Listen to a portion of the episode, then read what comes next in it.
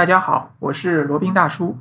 今天是二零一八年七月十日，再来更新一期闲侃日本。呃，去过日本的小伙伴可能都知道，日本的米饭是特别好吃的。跟国内的相比呢，它无论是口感、香气还是色泽，都是更胜一筹。那罗宾也确实有这样的感受啊，到了那边吃米饭，光光吃米饭就觉得是一件很幸福的事情了。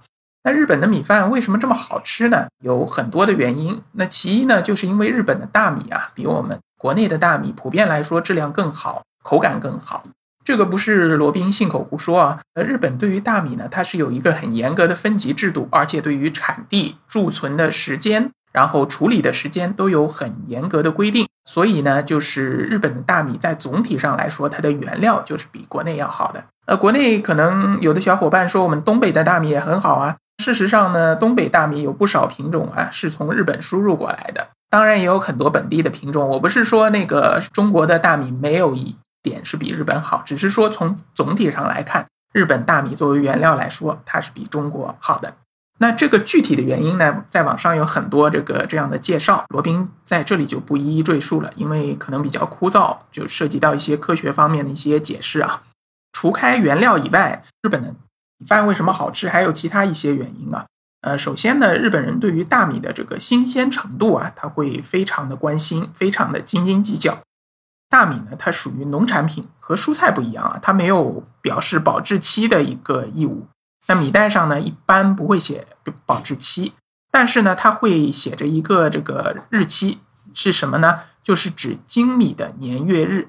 就是什么意思呢？就是指这个米是什么时候去壳的。如果是糙米的话，就是还没有去壳的糙米，在适宜的条件下呢，其实是可以长期的一个保存的。但是呢，如果进行一个脱壳的处理，精米处理以后呢，它的这日本叫赏味期限，它就会大打折扣了。所谓赏味期限呢，就就是说在这个日期之前，如果你吃呢，它的口感是最好的。一般来说呢，精米以后啊，春夏两季呢，只能保存一个月。那秋冬两季呢，只能保存两个月。那如果精米以后三个月呢，那这个米就要打折处理了。呃，所以说呢，这个大家在市面上能够买到的这些精米啊，它的这个时间，它的脱壳的时间都是很短的。那有些地方呢，有一些这种精米机，就比如说你这边手头有糙米的话，可以不必，然后把这个糙米扔进去，然后这个精米机呢，就可以给你做一个精致脱壳的一个处理。处理完以后，这个米是非常的鲜亮的，而且因为它的精米的时间短嘛，所以说是非常非常的新鲜的。而且呢，这个机器还非常好啊，它可以选择将米精成几成，就是百分之多少，百分之十、百分之二十、百分之三十。那这个脱壳下来的米糠呢，也可以带回家。如果家里有养这个鸡鸭的话，可以把这个米糠给这个鸡鸭来吃。然后自己用精米机做出来的大米呢，那实际上因为它第一个原因是新鲜嘛。你这个做出来的饭啊，这个口感是非常非常的好的。但是有一点需要注意啊，这个精米你不要一次脱壳太多，因为呢要保持它的新鲜的一个状态。建议呢脱壳完以后，在一个月内吃完。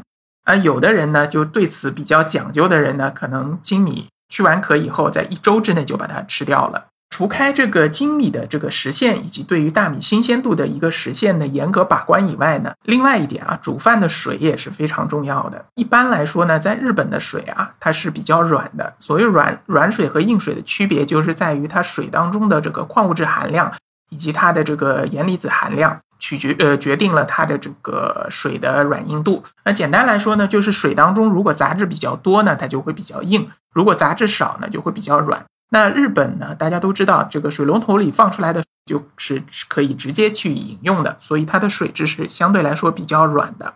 那配合上新这个脱壳的精米，然后再煮出来的饭呢，那它的呃口感就可想而知了，会非常非常的好吃。有一些小伙伴会觉得日本的米很好，从这个日本带回来到中国来煮，但是发现呢，煮出来的口感以及这个煮出来的味道呢，未必像在日本那么好。那其中有一部分原因呢，就是这个水。另外呢，这个煮饭的锅也是非常重要。大家也都知道，日本的这个电饭锅它技术含量是非常高的，虽然价格很贵啊，动辄就是上千、几千块钱。那也是有非常多的这个游客会不辞辛苦的背一个电饭锅回来。呃，比较著名的，比如说有虎牌啊，什么象印牌啊，其他那些也是挺贵的。罗宾现在用的是一个象印牌的电饭锅，那煮出来的饭虽然用的是国内的米啊，但觉得口感还是不错的。电饭锅呢，它一般是会有这个量杯的，就是日本电饭锅它有量米杯的，然后呢会告诉你量多少杯，就是量多少量的米配多少量的水。这个是千万不能搞错的，水米的比例一定要保持精确。电饭锅锅内它是有这个刻度的，你根据它的这个要求就按图索骥去做就可以了。而且呢，日本的家庭主妇啊，她在这个淘米的时候啊，她会淘很多次，就比我们国内淘米可能淘的次数要更多。我们国内可能就简单淘个三四次，把它当中的一些杂质淘出来就可以了。但是呢，日本的主妇可能要淘到五六次，甚至七八次。把它表面的这些这个杂质啊全部淘干净。那有可能有小伙伴说，你这个其实这个米的表面有不少的营养成分啊，你拿呃你把它全淘掉了，那岂不是浪费吗？但实际上呢，我们现代社会啊，其实早就已经过了要通过这个米饭当中吸收营养的阶段了。米饭呢，实际对我们来说，或者说对我本人来说，它口感是比它的营养成分更重要的。那有一些这个家庭主妇呢，她在煮饭的时候还会这个将大米进行一个浸泡，让这个水啊不同程度的渗入这个米当中，然后可以将将这个米煮得更好。呃，还有一点，用日本的电饭锅煮饭，千万一定要记住，你把这个米淘好了放进去，然后水淘好了，呃，水倒进去，然后呢按下了这个煮饭的按键。当中千万千万不要把这个锅盖打开来，因为当中所有的程序都已经设定好了，所有的条件都已经设定好了。你如果把这个锅盖在当中打开来呢，很有可能导致这个煮饭当中这个口感大打折扣。所以说，如果是到这个日本家庭当中去做客啊，如果有家庭主妇在煮饭，他这个电饭锅弄好了，你千万不要跑过去想看一看，把那个电饭锅拿盖子打开来，这样做呢是非常失礼的，千万不要这么做。然后经过了这样的一系列选择啊，就比如说从原料米方面，它进行一个改良或者精致，然后在脱壳的时候保持它脱壳的一个新鲜度，然后在淘米的时候多次的淘水，然后在这个米和水的混合量上面做一个精细化的一个控制，然后呢，在这个使用好一点的电饭煲，最好是推荐用日本的电饭煲进行煮饭。然后煮出来的这个米饭啊，它的味道以及口感以及香味呢，确实是非常非常好的。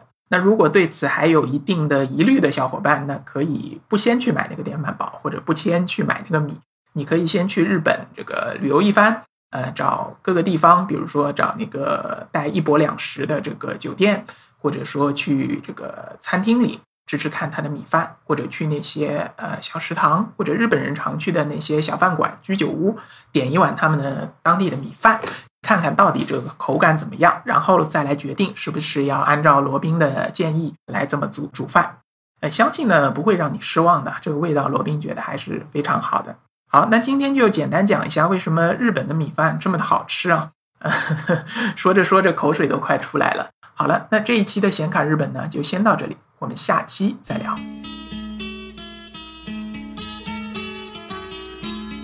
接下来是罗宾大叔的广告时间。罗宾大叔可以提供如下的收费服务：日本经营管理移民的咨询办理服务，包括经营管理移民 DIY、经营管理企业托管安心服务、购入旅馆经营托管安心服务、希腊购房移民服务，也叫希腊黄金签证项目。二十五万欧元，希腊买房送一家三代绿卡，还有瓦努阿图绿卡捐赠项目，瓦努阿图入籍捐赠项目是全世界最经济、最快、最省心、最没有移民间的移民项目。以上所有的服务和罗宾大叔特别独家干货，都可以在罗宾大叔的个人官网三 w 点罗宾大叔的全拼点 com 上看到。您也可以添加微信八二七四七九七零。八二七四七九七零，向罗宾大叔本尊咨询服务详情。添加时请注明获知微信号的渠道和咨询的内容。谢谢大家。